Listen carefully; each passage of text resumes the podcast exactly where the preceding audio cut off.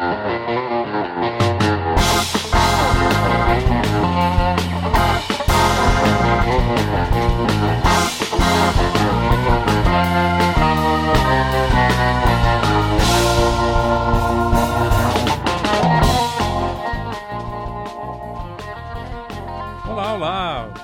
bem-vindos a todos aqui ao Opinião de Pijama. Meu nome é Leandro, falando diretamente de Lisboa. E aqui é o Guima falando diretamente de São Paulo. Nós vamos passar aqui por as notícias da semana, toda semana, uh, passando pelos principais assuntos que foram destaque na semana, dando a nossa opinião exatamente dos nossos confortos dos nossos lares de pijama. Ou não. Nunca saberemos. Nunca saberemos.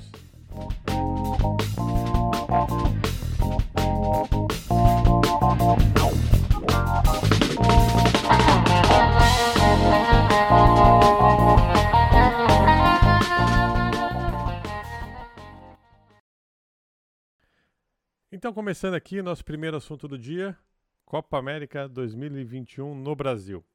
É, é um assunto que tem aí rondado as manchetes durante a semana, uh, pela polêmica que, que, causou todo o alvoroço de trazer a Copa América para o Brasil, uh, depois de ter sido recusada por Colômbia e Argentina por conta da pandemia.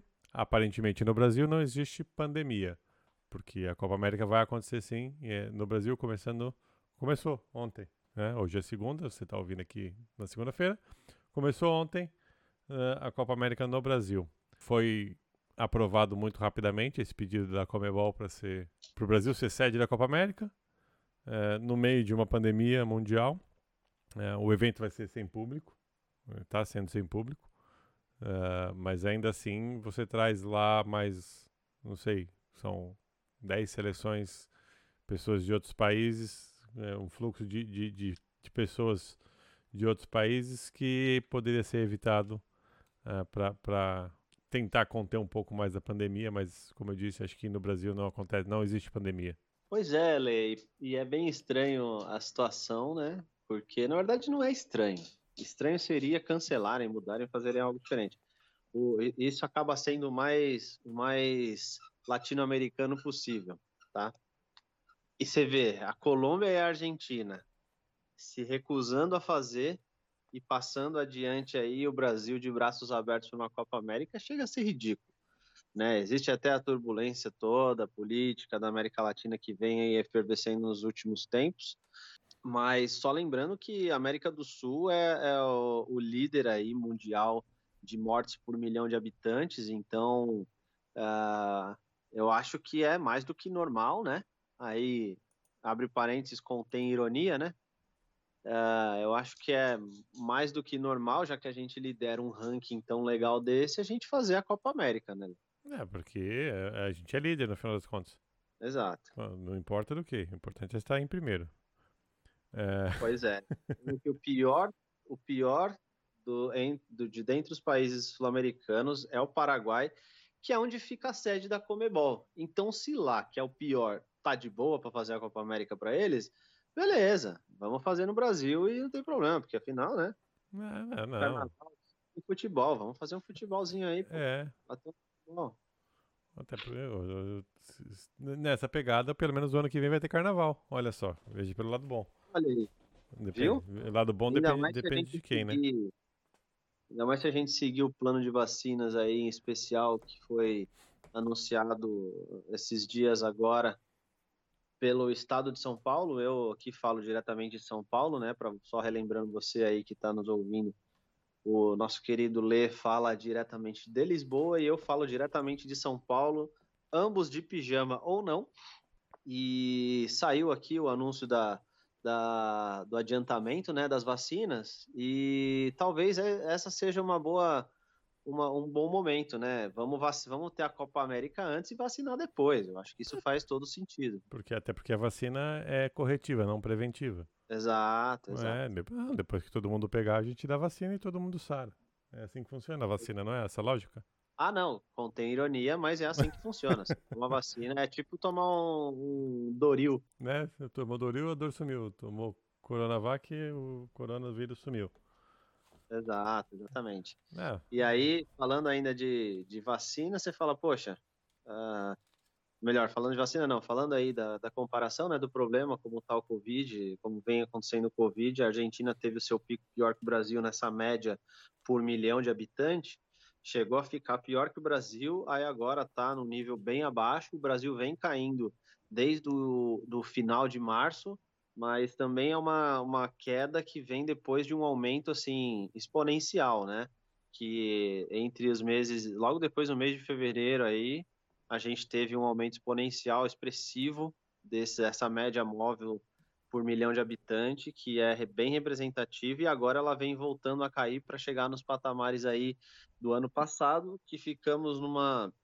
Batemos uma média móvel ano passado de 5 é, mortes por milhão de habitantes.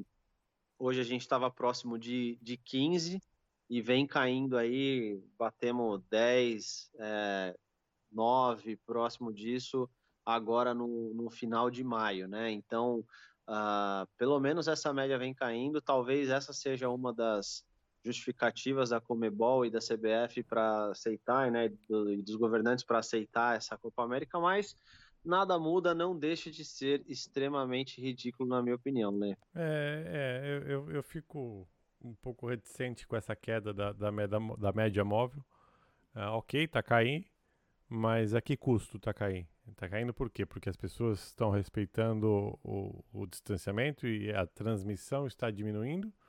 Ou a média está caindo porque mais pessoas já se contaminaram? Uh, uma boa parte delas veio a óbito, outras se recuperaram, outras estão em UTI. Qual o motivo dessa queda, né? Porque pode estar tão saturado que você não vai ter números para aumentar, então só começa a cair a transmissão. Ou realmente você segurou tudo para cair os, números de transmissão. É, é, essa é a, é, é, é, o contrapeso da balança. Eu espero, eu, eu, eu, quero acreditar que seja porque as pessoas estão um, pouco, um pouquinho mais conscientes é, com as coisas, estão cumprir mais a, as regras de distanciamento e, enfim, e, e por isso a, a, média tem cai, a média de transmissão tem caído. Pois é, Lei, aí eu vou aproveitar, a gente a gente está fazendo, acho que é legal a gente começar a fazer isso também. Falando em vacina, trago aqui para você e para quem nos escuta, é, e mais um, um dado parecido, aí, um dado relevante com relação à vacina, né?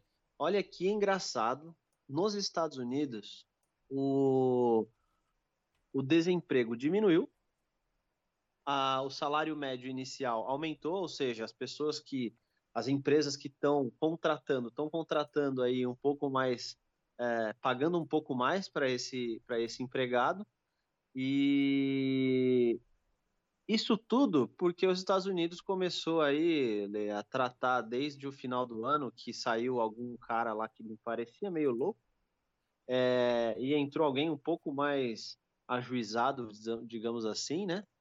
uh, e começou a focar efetivamente na vacinação em massa. O, os números que a gente tem aqui, esses trabalhos iniciais nos Estados Unidos aumentaram aí na média do país em torno de 2%. Então, se antes você tinha um salário médio inicial é, para uma vaga de, de, de X, hoje é um 2% mais alto. Isso é muita coisa se você considerar que são várias empresas, ou seja, mostrando aí a tendência de que o empregador está dando é, mais, uh, mais dinheiro, mais valor para essa, essa população. Então, quem está desempregado vai entrar, retornar ao mercado de trabalho ganhando, na média, um pouco mais. Uh, e tudo isso porque, né, aos poucos as coisas foram retomando lá. A gente chegou a comentar a respeito da NBA tendo uh, uh, público. Uh, também teve a final do, do, da MLB feminina também com público. A 500 então, milhas de Indianápolis também teve público? Também com público, que inclusive o, o, o Hélio Castro Neto Elinho ganhou foi vencedor desse ano aí. Quarta, quarta vez Quarto, quarto título do Hélio, é, se junta ali no, entre os maiores vencedores das 500 milhas de Indianápolis. Aí, ó. Entre parênteses, de novo, contém ironia. Ele é bem bração, né? Não sabe pilotar direito. Sabe nada. Não sabe dirigir. E aí isso tudo, Lê, para você ver como a influência de decisões politicamente bem pensadas e bem feitas e coerentes, né, com o que a Organização Mundial da Saúde indica, que é uma coisa tão simples quanto vacina, é, faz com que todo o país comece a retomar um resultado de recessão como estava os Estados Unidos, tem ainda muita coisa para retomar, a gente ainda não está nem próximo dos níveis de fevereiro de 2020, mas já é um começo, já mostra aí um reaquecimento ah, da, do, do, trabalho nos Estados Unidos, tudo isso porque eles realmente começaram a tratar de maneira bem mais séria a vacinação, é, trazer a população de volta para o trabalho, porque a gente fala muito, né, de ficar em casa, ficar em casa, ficar em casa, mas tem uma grande parte da população que não pode ficar em casa para trabalhar e não tem home office para quem faz algum trabalho manual. E você aquecendo esse tipo de, de mão de obra, você faz com que todo o resto da cadeia também ande e nada melhor do que fazer isso de uma maneira saudável e segura para a população, né? Então, é, enquanto a gente tem de um lado uma Copa América totalmente sem freio, sendo feita com países e populações totalmente descuidados, governantes malucos, é, que indicam não usar máscara e coisas do tipo, a gente tem um Estados Unidos que também tem seus defeitos, também cometeu muitos erros no começo da pandemia, mas nos últimos meses acertou bastante a mão na, com relação à vacina, uh, fez um trabalho fortíssimo e a gente começa já a enxergar os resultados econômicos no país com essa retomada do desemprego e, e o aumento do ganho dos trabalhadores iniciais, e lembrando aí que quando eu falo trabalhadores iniciais, são esses trabalhos é, de início mesmo, normalmente ocupado por jovens que, que trabalham em restaurantes, trabalham em atendimento de hotelaria, é, esse tipo de, de, de trabalho que é, não é executivo de alto escalão, mas também compõe um belo percentual do PIB americano. É, é, é, bom lembrar, né? É bom lembrar que os Estados Unidos ainda, ainda é o país que, que foi mais afetado pelo Covid, onde teve mais mortes. Ainda é o país no mundo com mais mortes e agora é o país no mundo com mais gente vacinada. O que, o que mostra que um, um bom senso, né, com, com bom senso, obviamente que não dá para ignorar a, a, questão econômica, a potência econômica que, que, que é os Estados Unidos, isso também não, posso, não, não pode ser esquecido a forma como a, as compra, a compra da vacina aconteceu lá no começo e o, o Trump, na altura, é, indo lá e comprando tudo que saía dos aeroportos, é, e, na, com gente nas pistas dos aeroportos comprando uh, não só a vacina, mas também os equipamentos de proteção lá na China. É, virou realmente um leilão naquela época, foi até bem feio, mas dessa forma. Então, mesmo sendo uma potência econômica, sofreu e sofreu bastante com, com a pandemia. Foi, de novo, o país que mais sofreu. Mas uma política de reversão aí, de, de mudança de ideias, de, direcionamento com, com o novo presidente, é, de apostar na, na, ciência, na saúde, é, na vacinação, na, nas medidas de distanciamento, que isso pode e, e pode não, isso certamente uh, faz com que a, a população se, esteja mais segura uh, no, no, no, sentido de saúde pública, né? E como você disse, os, esses empregos de, de, de entrada, né? O, o, atendente do café, o atendente na hotelaria, foram justamente esses empregos que não tiveram home office, foram justamente esses mercados que perderam uh, o, o, seu, o seu ganho por, com, com o fechamento então, é justamente esse mesmo mercado que está hoje pagando mais para que as pessoas voltem a trabalhar no, no, no, no, nesse tipo de serviço. Então, toda uma estrutura, toda uma mecânica faz com que as coisas funcionem, né? E, e com certeza negacionismo não, não, vai, não vai ajudar. Fazer carreata de moto também não ajuda. É... Muito, muito menos a carreata de moto. Então, e Pode falar. Não, não. É, era, o então era só para concluir mesmo. Então é, é, é isso. É, é, é, seguir as orientações. É, não é não é uma por mais que seja ciência, não é uma ciência de foguete, né? É uma ciência simples.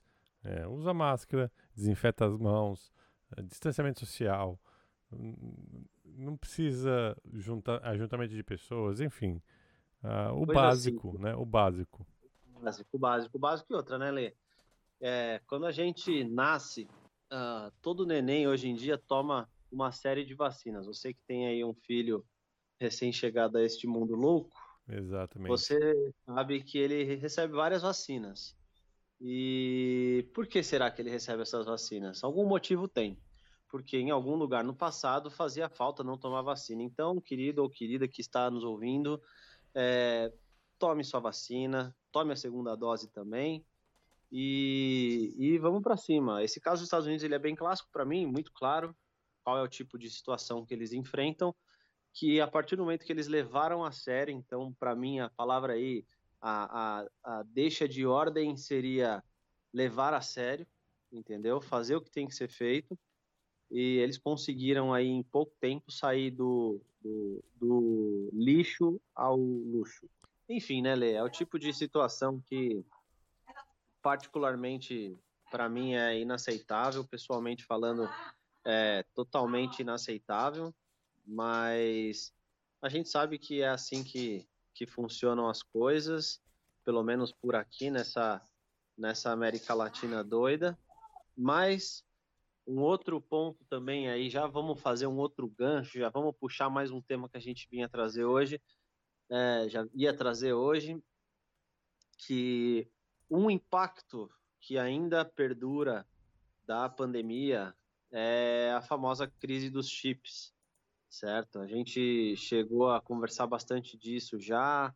É, eu pessoalmente fui afetado porque quem me conhece sabe que eu adoro um videogame, adoro é, games em geral e tendo a necessidade aí de comprar uma placa de vídeo. Hoje em dia você tem que, sei lá, cada placa de vídeo hoje, as mais novas chegam valendo um Celta Zero. É, então... eu, também, eu também sofri com isso, também queria a minha pequena placa de vídeo para o meu computador, para jogar um joguinho um pouquinho mais, com um pouquinho mais de gráfico, mas uh, a quantidade de euros que me foi pedida pra, por essa placa de vídeo não era compatível com a quantidade de euros que eu tinha na minha carteira e, não, não funcionou. Tá certo. Então esse tema aí para você que está ouvindo, é, a, a, falta desses chips, na verdade, é uma falta global de semicondutores. Tá? Tudo isso acontece porque, em meio a N tipos de problemas, a pandemia veio apenas hum, clarear a fragilidade dessa, dessa cadeia de suprimentos de chips, aonde só tem um fornecedor de Taiwan, ou seja, ele sozinho tem 84% da produção mundial de chips e semicondutores. Então, só para você ter uma ideia, basicamente tudo que é eletroeletrônico no mundo leva algum tipo de semicondutor. O carro que você usa, o ônibus que você pega, o celular que você usa, o computador que você tem, o videogame que você joga, tudo leva semicondutor. e é uma única empresa em Taiwan que tem 84% da produção mundial desse tipo de semicondutor. E... Eu diria mais, tudo leva um semicondutor dessa empresa. Exato. Então, assim, uh, é, acabou que, por ser de Taiwan, é o primeiro caso, né? Vamos falar primeiro, ah, é, é uma empresa de Taiwan. Taiwan é um estado livre, ele se autodeclara estado livre, separado da China, mas a China não reconhece isso. Então, o primeiro problema já está aí já é um problema político local. Quem estava um pouco mais antenado ano passado tinha muito, estava eh, é, saindo muito mais notícia de, de manifestação lá em Taiwan e o pau estava quebrando feio mesmo. Então uh, tudo isso porque esse, esse reconhecimento aí da China uh, com Taiwan de que eles pertencem ainda à China. Mas fora isso veio o Covid veio trazer essa essa lembrança da China de falar, putz, os semicondutores estão aqui do lado. Se eles se declararem independentes, esse negócio não é nosso. Então, outra coisa que aconteceu foi que a China acabou fazendo um estoque absurdo, como se diz aí no mercado é, de commodities, eles sentaram em cima dos chips, né? Porque melhor ter o chip do que você precisar comprar e não ter. Então você guarda ele no seu armarinho lá. Então eles fizeram isso. Além disso, tem um outro problema, que já é um problema bem conhecido, onde teve problemas comerciais entre China e Estados Unidos desde 2019, é, em que o, o, presidente Trump, na época, acusava a China de, de, dar, de matar lá os porcos e ter problema de doença, também a China. E com isso, foi feito embargo de todo tipo de lado. Qual a consequência disso? A China também dificultou a exportação desse tipo de semicondutor para os Estados Unidos, que é um, um dos maiores consumidores desse tipo de semicondutor, porque as fábricas de basicamente grandes peças de computador, por exemplo, Nvidia, AMD, usam esses semicondutores e eles estão nos Estados Unidos, então é matéria-prima para essas empresas, que também a China não deixava sair. Enfim, meu querido, hum, resumo da ópera, hoje nem a Samsung, tá? nem uma Apple da vida, ninguém consegue produzir absolutamente nada sem esses semicondutores. E nenhum deles tem a capacidade a, a autossuficiência para fazer os semicondutores próprios.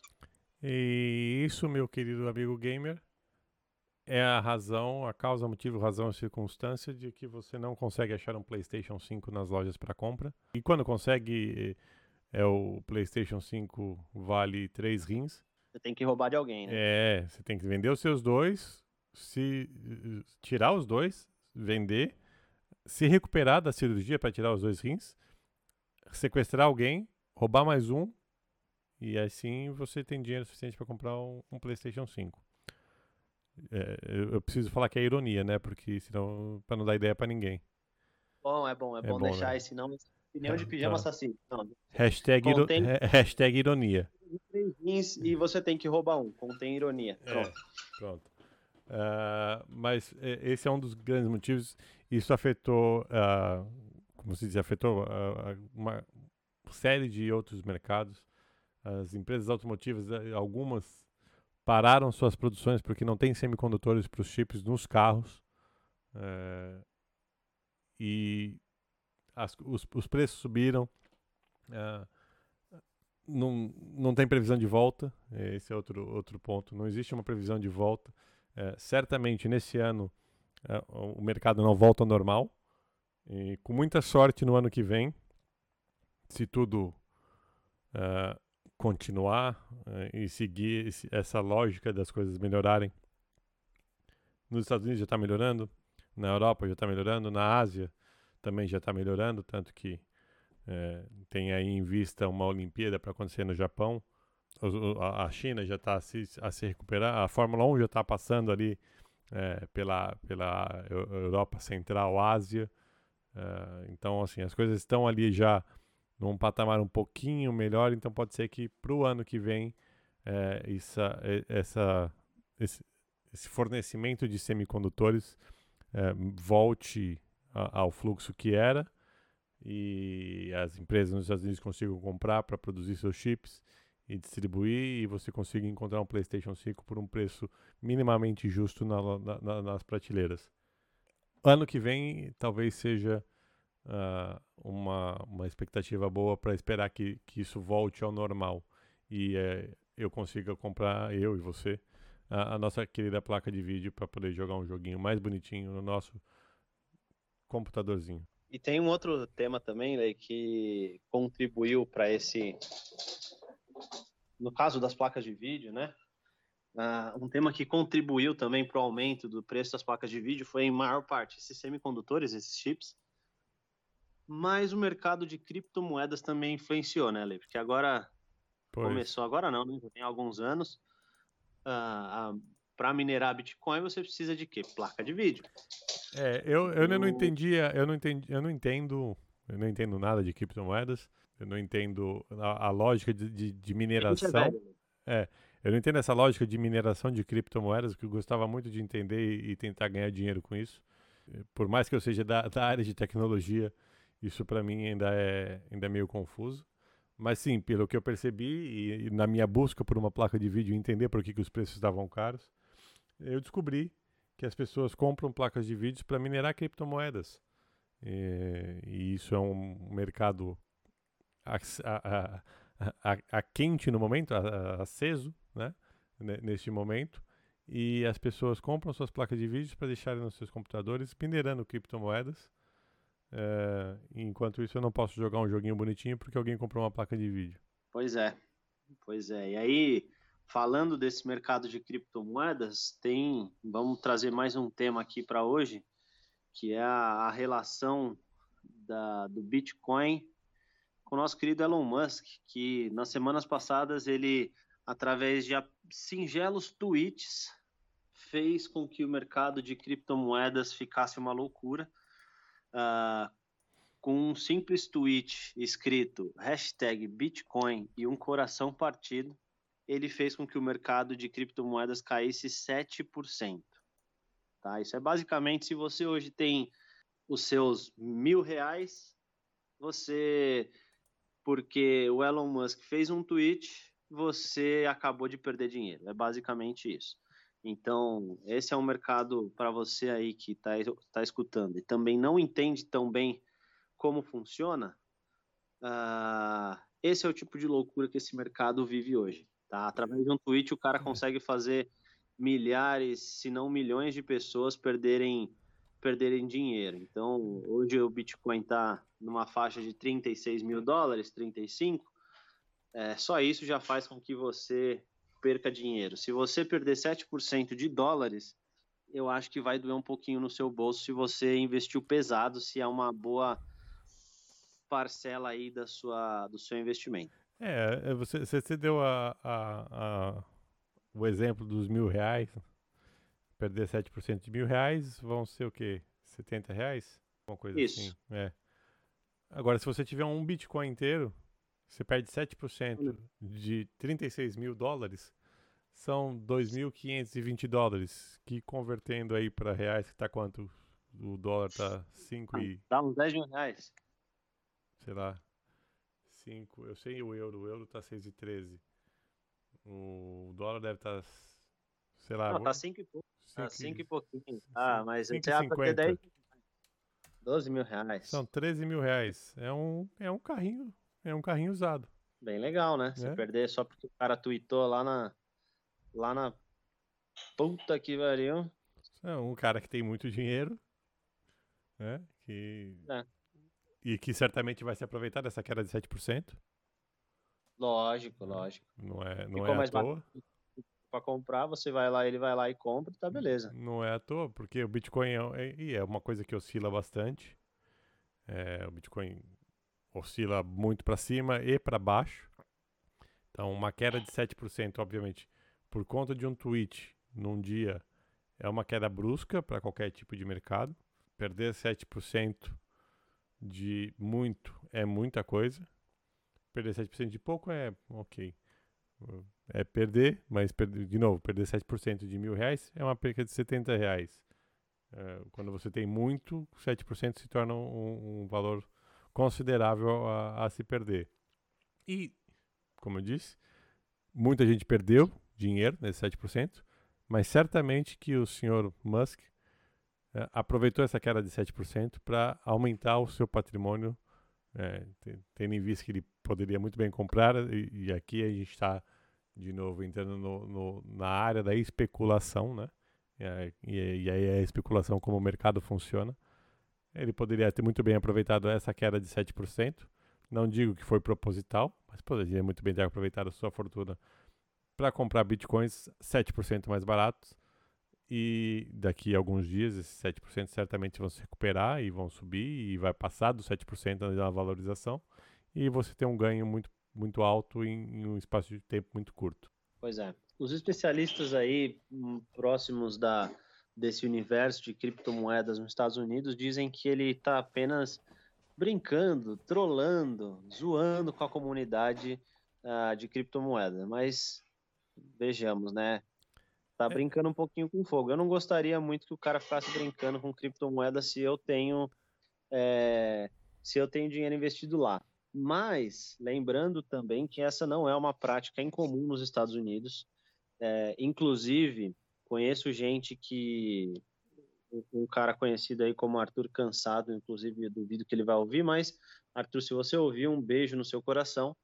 Ele, a tese de MBA dele para entrega do MBA, o TCC do MBA dele, foi a correlação de tweets do Trump com o mercado de commodities. Então, basicamente, era um estudo e análise e comparações para comprovar a correlação de tweets do Trump com variações de preço uh, no mercado de ações de commodities. Então, uh, basicamente, análises aí de preço de soja e milho e tal, para comparar. Às vezes ele falava alguma coisa que ele sabia que era impacto de agronegócio, e aí o mercado ou subia ou descia, enfim, tinha uma correlação uh, aí que a gente aqui no Brasil e até na Europa ainda não estamos tão acostumados com esse tipo de, de conduta, porque é algo muito novo para a gente. Como lá nos Estados Unidos tem o desenvolvimento de mercado de ações muito forte, é um dos maiores mercados do mundo, se não o maior, se você considerar a Bolsa de Nova York, se eu não me engano, é a maior bolsa do mundo. É, e lá, o usuário, basicamente, toda a população mesmo usa Twitch para alguma coisa, usa Twitter para alguma coisa, né?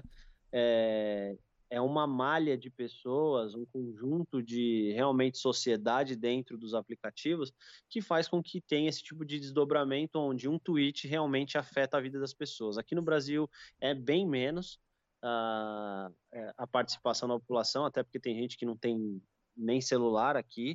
Lá nos Estados Unidos já é a situação bem diferente, mas isso não é algo novo que o Elon Musk está fazendo e por isso que eu também acredito na tese que ele está dando uma trollada na comunidade, dando uma zoada, mas como eu falei também, eu não gostaria que ele ficasse zoando, só por isso, viu, Lê, que eu não compro umas 15 bitcoins aí, porque é. senão eu compraria tranquilamente. Também acho, acho que por, por, por conta de, de cidadãos como o tal de Elon Musk, eu não invisto em, em, em criptomoedas.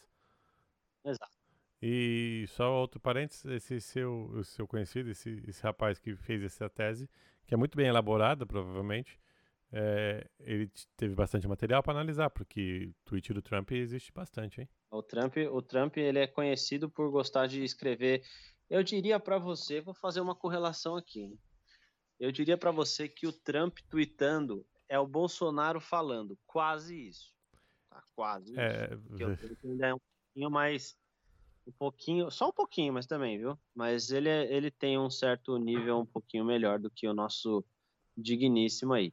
E, Lê, se você não tem mais nada para falar sobre esse assunto, eu já vou puxar mais um. Já banda e banda bronca. direta com criptomoeda, tá? Manda bronca. Como a gente estava falando aqui de games e tal, eu adoro game, você também.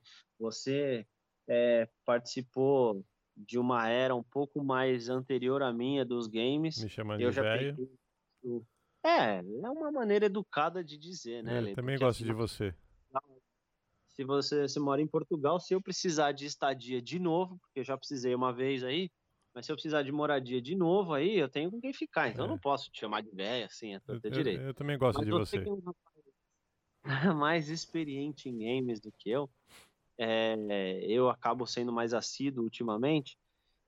Quem não sabe, houve aí uma, uma compra de nome uh, de um time de esportes conhecido como TSM, a Team Solomid, que é americana. Uh, uma corretora de criptomoedas americanas chamada FTX comprou por singelos 210 milhões de dólares o naming rights da TSM. Então agora a TSM se chama TSM FTX. E aí pense você, querido em casa, querida em casa, ou no carro, ou no busão, ou onde estiver ouvindo, ou no trem, como é esse mercado maluco, né? Uma corretora de criptomoeda investe 210 milhões de dólares, ou seja, mais de um bilhão de reais. Lembrando, mais de um bilhão de reais para comprar o nome de um time de esportes. Isso por si só já levanta várias bandeiras, entre elas que a, uma, na verdade só consolida o que a gente está falando de criptomoeda, que um, para um Elon Musk ficar brincando com Bitcoin é porque o negócio realmente é sério. Mas quando alguém investe um bilhão de reais para um nome de time, sendo este comprador um corretor de criptomoedas, significa que é um mercado que, além de lucrativo, ele enxerga oportunidade no mercado que está logo ali do lado dele de tecnologia, que é o mercado de esportes e games. Né? É, é, isso mostra, isso mostra uma, uma me mostra duas coisas. Me mostra que realmente uh, os bitcoins ou as criptomoedas, esse tipo de mercado é algo que, que gera valor, né? Gera muito valor a, a ponto a gente ter essas corretoras com esse poder de, de capital para investimento. Mostra que o mundo dos esportes é um mundo a ser muito considerado aí e é algo que tem crescido bastante. É, sim, eu joguei videogame a minha vida toda, é, desde o Atari, se é o que você quer ouvir, Guilherme. Tá? Era isso que eu ia citar. Eu, eu joguei Atari, sim. Eu joguei telejogo, Pong, joguei sim, tá? Só pra. E tem orgulho Você jogou disso. aquele abelhinha do Atari? O quê? Um jogo da abelhinha do Atari? Abelhinha? Eu só lembro dele. Não, não, não, não. Eu jogava Enduro. Enduro, Enduro. bruto. Mas é, joguei sim, joguei tudo isso. Naquela época não existia competição. Obviamente o videogame não era, não, não era esse o foco. Mas já começaram, a, a parte da competição começava já ali a mostrar seus primeiros sinais nos, nos fliperamas, quando começou a sair os jogos de luta e as primeiras competições que apareceram lá do, dos jogos de Street Fighter é, na, na época.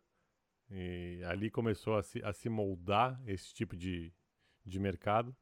Mas quando você pensa que um bilhão e não sei quantos milhões de reais aí foram gastos para dar um naming right a uma equipe de esportes. Você imagina por que, que um, um, investidor ou um empresário desse, desse calibre, com esse total de dinheiro, não investe, por exemplo, numa equipe de Fórmula 1? Que é um mercado já consolidado, que é um mercado muito, muito rico, que precisa de investimento, que está sempre atrás de dinheiro. Né? Por que, que ele não investe numa equipe de Fórmula 1? Não precisa comprar uma equipe, mas como patrocínio, por exemplo. Por que, que ele então. pre prefere ir no, no, numa equipe de esportes? Né? É, isso mostra para mim o potencial que as coisas que, que isso tem, né? O potencial que, que emergente que o e-sport tem, o futuro que isso pode trazer, né? No, no mundo do tanto do esporte quanto do, dos negócios. Pois é, e aí só também, você acabou de citar um negócio bem legal, que essa própria FTX, Lê, ela fez parceria com o Miami Heat. Miami Heat, para você que não conhece, é um time da, da principal liga uh, de basquete norte-americana, a famosa NBA, e eles fizeram um, um, uma parceria para ser a corretora oficial de criptomoedas do Miami Heat e tudo isso num negócio envolvendo 135 milhões de dólares. Quer dizer, para comprar um time de esportes, eles colocaram 210 milhões e para atuar como parceria da NBA, eles gastaram 135, ou seja, muito menos do que do que para um time de esportes. Claro, é, o time de esportes eles acabaram comprando isso só com essa compra a, a a, a Forbes acabou avaliando o, o, time da TSM agora em, em quase meio bilhão de dólares, né? 410 milhões de dólares. Então não se perca, 210 milhões foi o que pagaram pelo nome para um time que já vale 410 milhões. Então, uh, e esse mesmo pagador, quem comprou esse nome, também investiu 135 milhões para ser parceiro do Miami Heat. Então, assim, além de corroborar com a nossa tese de que o mercado de criptomoedas é extremamente uh, forte, lucrativo e com valor agregado além dessa loucura que pode ser chamada criptomoeda, é bom você aí que está nos ouvindo ir estudar um pouquinho, entender o que é blockchain para entender um pouco melhor, porque tem gente ganhando muito dinheiro com isso. E normalmente isso demora aí alguns bons anos para ser replicado no Brasil, como já é esperado, mas uh, a gente também tem esse lado uh, relacionado à lucratividade e valor agregado, que eles conseguem atuar em várias frentes, sendo esportes, sendo o esporte convencional, como é o caso da NBA, e fazendo investimentos, como você acabou de falar, você citou a Fórmula Indy, mas eu trouxe aqui o caso desse caso da NBA para não deixar passar. Tá? É, não, é, é, é pronto, é, é que é, eu, eu, citei, na verdade citei a Fórmula 1, a Fórmula Indy também seria na mesma, na mesma pegada. O, o meu ponto de, de, de colocação foi: se, eu falo, se você chegar por uma pessoa qualquer na rua e perguntar, você conhece a TSM? Ou você perguntar, você conhece o Miami Heat? Você conhece uma McLaren? Você conhece, sei lá, é, no Brasil não, mas você conhece uma Penske, que é da Fórmula Indy? Né? Mas as pessoas conhecem isso. Agora, o, o time de esportes não. Né? É, então, assim, você. É, é e aí, é, me perdoem a comparação, gente. É, mas imagina, é diferente você fazer um naming rights, e falando de naming rights, foi o que aconteceu, para o estádio do Morumbi. O Morumbi agora não chama Morumbi, chama XPTO Arena. É, eu botei o nome da minha empresa lá. Ou eu fazer isso no Canindé. Percebe a, diferença das coisas? É mais ou menos isso.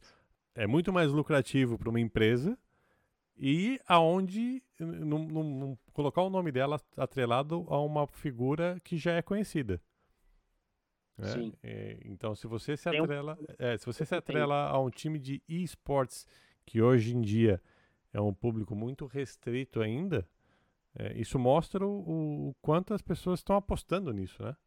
Eu acho que a gente tem bastante coisa para falar disso ainda. Eu acho que nos próximos episódios a gente ainda pode trazer alguém que saiba falar e explicar tanto para a gente aqui em detalhes, quanto para quem escuta.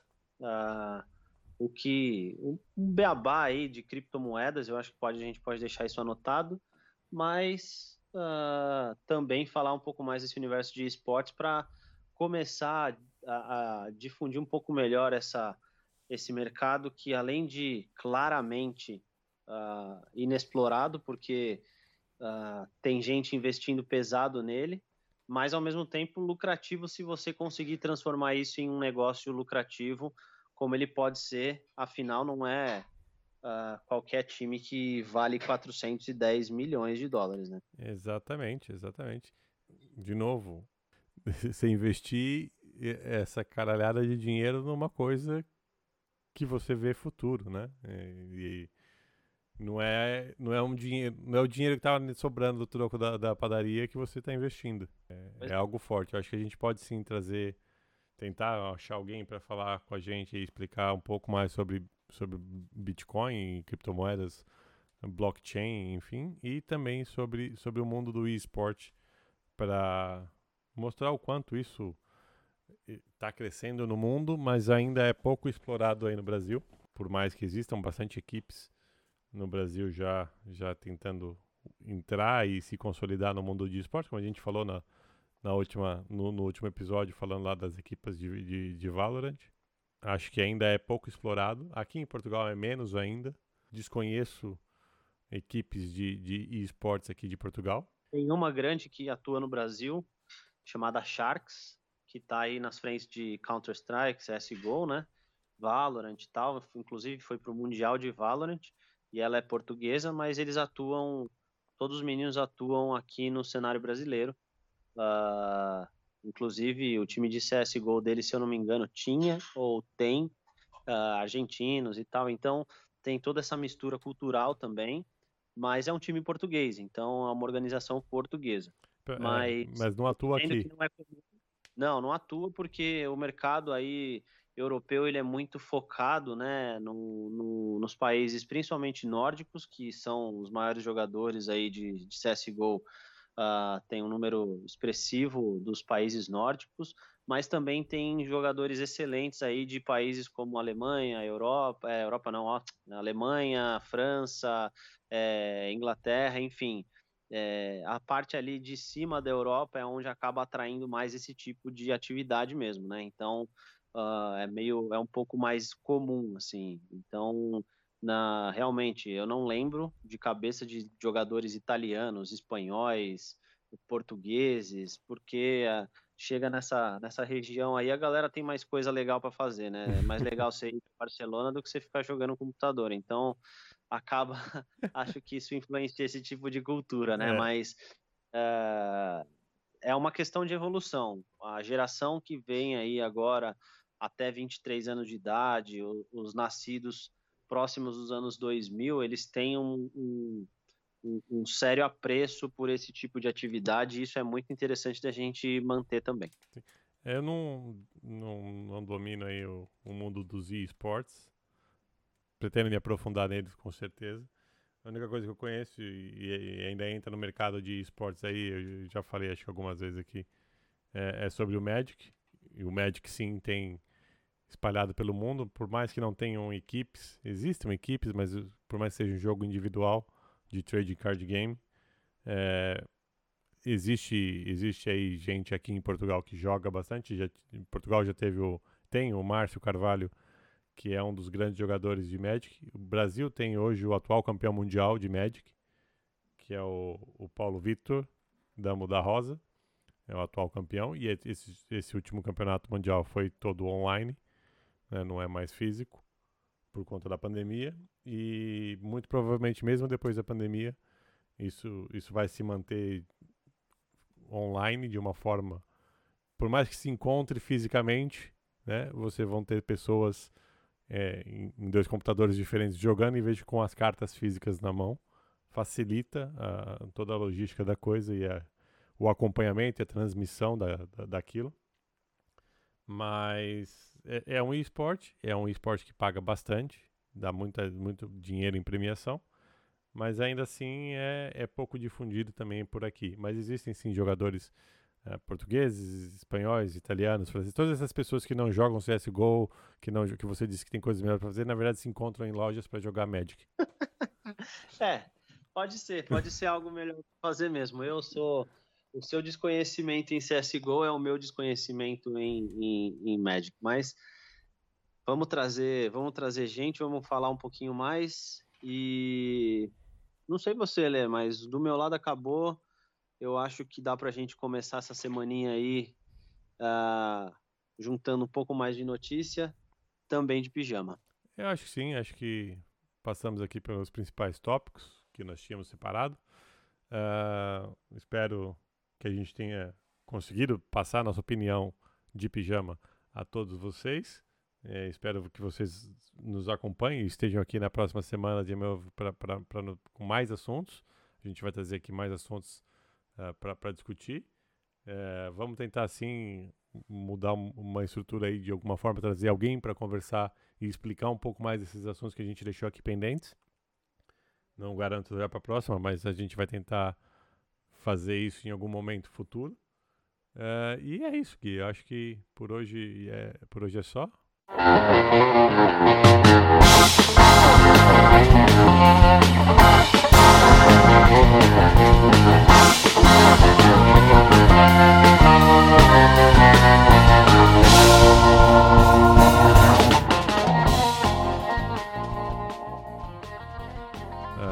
vai ficando por aqui então. Eu aqui de Lisboa com o meu pijama. Eu aqui de São Paulo com friozinho e também de pijama. É, eu não tô com frio, mas tá tudo certo. É... Tá. E é isso. É isso, valeu por nos ouvir. Até a próxima, Até a próxima. semana. Aquele abraço. Fomos. Au.